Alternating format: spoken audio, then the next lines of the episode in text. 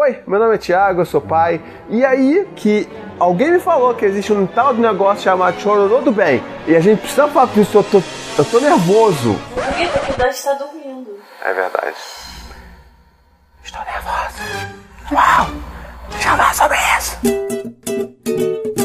Gente vai falar um pouco sobre não só o sono do bebê, mas também o choro. Só que vamos tentar ver como é que essa coisa se equilibra, né? Vamos ver entender como é que isso funciona. Mas antes, o recadinho do paizinho.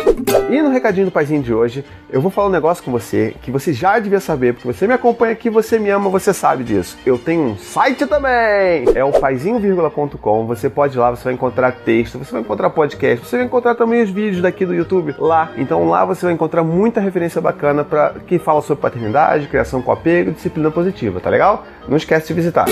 Então tá rolando aí um programinha, né? Um canalzinho aí de TV a cabo, né? E falando sobre sono de bebês.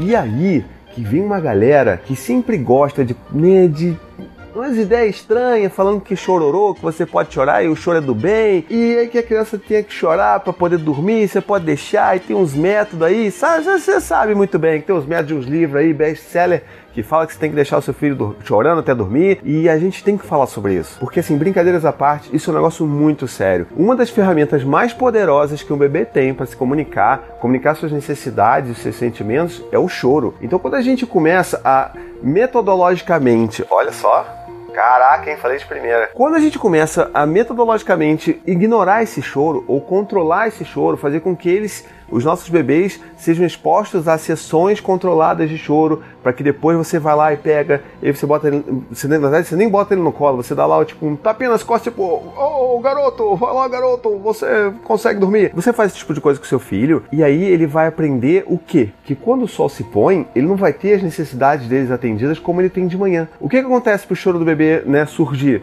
É, ele precisa de alguma coisa, ele precisa de colo, tá com medo, tá com fome. E isso acontece de noite também. Então a gente precisa estar tá ali disposto e disponível para poder atender o choro deles. Eu sei muito bem, né? Afinal de contas, eu tenho dois filhos, que o sono é sempre um momento muito tenso, exceto algumas famílias raras aí que são abençoadas e tem crianças e bebês que dormem super bem desde sempre, o sono sempre vai ser uma treta. Sempre vai ter choro, sempre vai estar cansado e a gente sempre vai estar muito exausto para atender todas as demandas do bebê naquele momento mas a gente tem que entender que o choro é uma ferramenta de comunicação do bebê.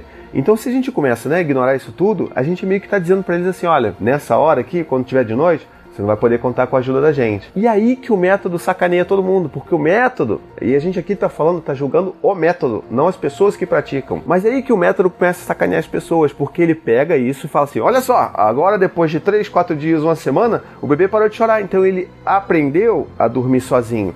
Mas ele não aprendeu a dormir sozinho, ele só desistiu de pedir ajuda.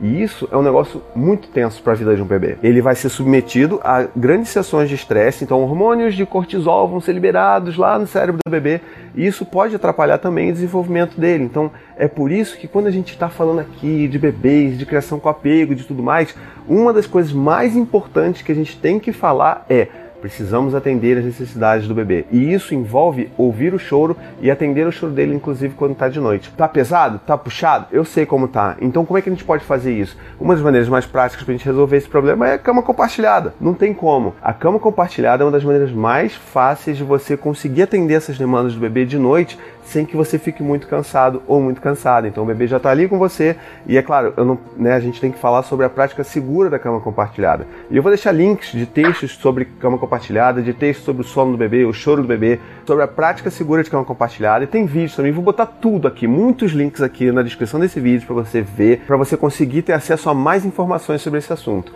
O importante é que a gente saiba que isso não é brincadeira e não é porque um canal está falando ou que pessoas ditas consultoras estão falando que isso é bacana, que isso não tem problema, que a gente vai fazer. E eu acho que a pergunta mais importante que você tinha que fazer para você mesmo é, cara, qual seria o meu instinto se eu visse alguma pessoa que eu gosto muito, que eu ame muito, chorando, será que eu ia deixar ela chorando para ela aprender a, as mazelas da vida? Provavelmente não. Você ia atrás dessa pessoa e tentar entender. Eu, por exemplo, se a Anne estiver chorando, eu vou atrás dela para ver o que está acontecendo, vou ver o que, que eu posso fazer para amparar ela. E a mesma coisa com os meus filhos. Se o seu instinto fala que você tem que ir atrás do seu filho e tentar ajudar ele de alguma maneira, então faça isso. Não siga um livro que diz que você ir contra seus instintos ou uma pessoa que diz que você tem que ir contra seus instintos. Tem outra coisa também importante a gente falar aqui, que todo esse tempo que eu tenho feito trabalho lá no blog, aqui no canal, eu recebo muitas, muitas mesmo, muitas mensagens de pessoas falando que às vezes já tentaram, que tipo já teve pediatra forçando a barra para essa mãe ou para esse pai fazerem um método de treinamento de sono do bebê. E cara, vai na minha. Os relatos são os mais tristes possíveis, assim. São relatos que é basicamente assim: a mãe de um lado da porta chorando e o bebê do lado de dentro da porta chorando e os dois ali sem saber o que fazer, forçando aquela barra dali só porque um pediatra falou que eles tinham que fazer aquilo porque era só dessa maneira que aquele bebê ia aprender a dormir. E que se eles não fizessem aquilo, aquele bebê ia dormir até os 30 anos de idade na cama daquela família, entendeu? Então, Vamos parar com isso. A gente está trazendo sofrimento real para a vida das pessoas, não só para os bebês, mas para os pais e para as mães que têm que passar por esse processão de tortura maluca que às vezes a gente passa porque a gente simplesmente se sente completamente desempoderado porque outras pessoas estão falando que a gente tem que fazer. E aí a gente acaba esquecendo que os verdadeiros especialistas nos nossos próprios filhos somos nós mesmos. Se você passou por esse processo de treinamento de sono e né, você viveu isso, deixe seus comentários aqui, conta como é que foi para você, como é que foi para seu filho. E se você também está lutando contra o sistema que diz que você deveria fazer isso, conta aqui também essa história. Vamos discutir aqui no, nos comentários do YouTube, tá legal? Bom, espero que vocês tenham gostado do vídeo de hoje. Não esqueçam de acessar os outros textos que eu estou linkando aqui, tá? Pra gente continuar essa, essa divulgação de informação. Ajudem a divulgar esse vídeo para que pessoas se sintam mais empoderadas de fazer o que elas acham que tem que fazer pelos seus filhos, tá bom? Curte o vídeo, não esquece de assinar o canal e a gente se vê no próximo vídeo. Tchau, tchau. To the 25 senators who just voted against U.S. veterans and their families, you flip-flopped, voted no on the Honoring Our Pact Act. You know it provides medical help to vets makes amends to veteran families who lost children to recklessness. You voted yes just days ago. Why the flip flop? Don't put politics ahead of vets and their families. To everyone listening, contact your United States senators today. Demand they vote yes. Make the Honoring Our Pact Act law now. Paid for by SO.